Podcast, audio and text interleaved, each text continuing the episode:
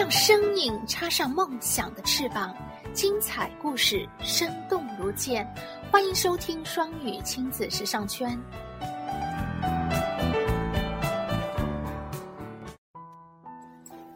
亲爱的小朋友们，感谢关注双语亲子时尚圈，我是泽瑞妈妈，我在南京向你问好。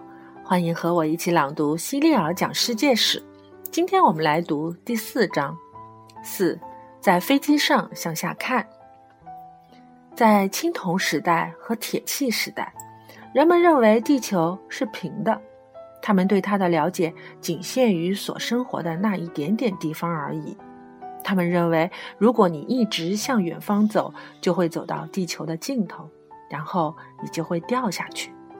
如果我们在搭乘飞机时向下看，早期的文明人曾居住过的地方，会看见几条河流、海洋和一个海湾。你可能从未听说过这些河流和海湾，但它们比世界上任何地方的历史都要悠久。其中一条河是底格里斯河，另一条河是幼发拉底河。它们流啊流啊，越流越接近。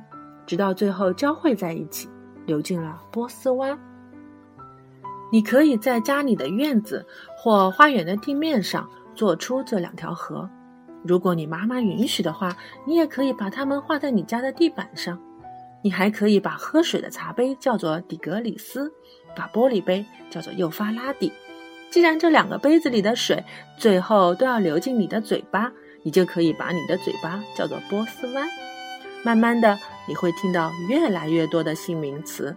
既然大人们都给他们的房子、车子、马和狗取名字，为何你不能给自己的东西取名字呢？举个例子，你可以把你的床、桌子、椅子、梳子和牙刷，甚至是你的帽子和鞋子，都叫这些奇怪的名字。如果我们乘飞机向西飞，在非洲的东北角可以看到一个叫做埃及的国家。一条叫做尼罗河的河流和一片海洋，现在叫做地中海。地中海的含义就是字面上的意思，陆地中的海洋，因为它被陆地包围环绕。实际上，它更像是一个大湖。在很久以前的石器时代，现在地中海所在的位置根本没有水，而是一个山谷，人们曾在那里生活居住。现在的埃及在尼罗河沿岸，而在底格里斯河和幼发拉底河边是古代的巴比伦、亚述帝国和叙利亚。这些地方的人们以文字和图画记录了他们的生活，这些记载一直流传至今。当然，也有一些穴居人和其他原始人把他们的生活方式画了下来。但是在那个时候，旅行是件困难的事。生活在一个地方的人就很难了解到其他地方人们的生活，这一点很快就发生了变化。生活在底格里斯河、幼发拉底河以及尼罗河沿岸的部落有很多，他们都想占有最好的土地，这就导致了战争。人们总是不断的迁徙，打了败仗不得不迁徙，或者是想寻找更好的居住地。接近地中海，底格里斯河和幼发拉底河，在我们今天称之为中东的位置，住着闪米特人。现在的阿拉伯人和犹太人都是闪米特人，他们说的闪米特语都属于一个语系，所以发音很相近。举个例子，表示和平的词语，在希伯来语中是沙拉姆，而在阿拉伯语中则是舍拉姆。尼罗河沿岸住着另外一个部落。在埃及和北非的其他地方，埃及人和博博尔人跟中东的闪米特人属于同一族群。来自非洲埃及南部的努米亚人则属于尼罗撒哈拉族。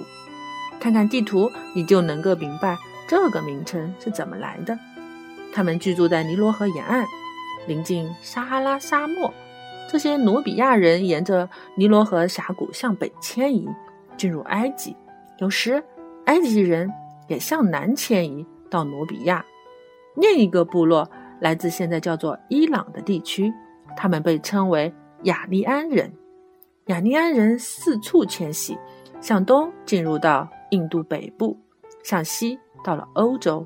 现在的欧洲人、伊朗人和印度人都是古代雅利安人的后代。跟闪米特人一样，他们的语言也有着千丝万缕的联系。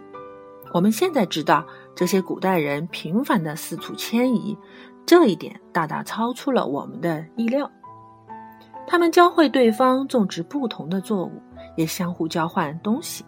有时，人们会在一片新的土地上安顿下来，长期居住，就像现在的美利坚合众国，有很多不同民族的人们迁移到这里，成为美国人。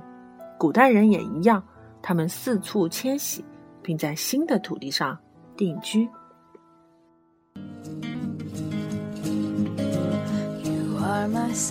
感谢收听。想收听更多中英文故事、童谣和每日朗读，请关注公众微信“双语亲子时尚圈”。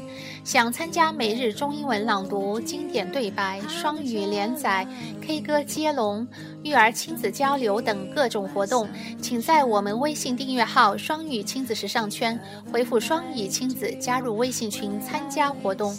感谢爱心志愿者们热情发起丰富多彩的活动，朋友们积极参与和支持。也欢迎更多朋友参与和投稿。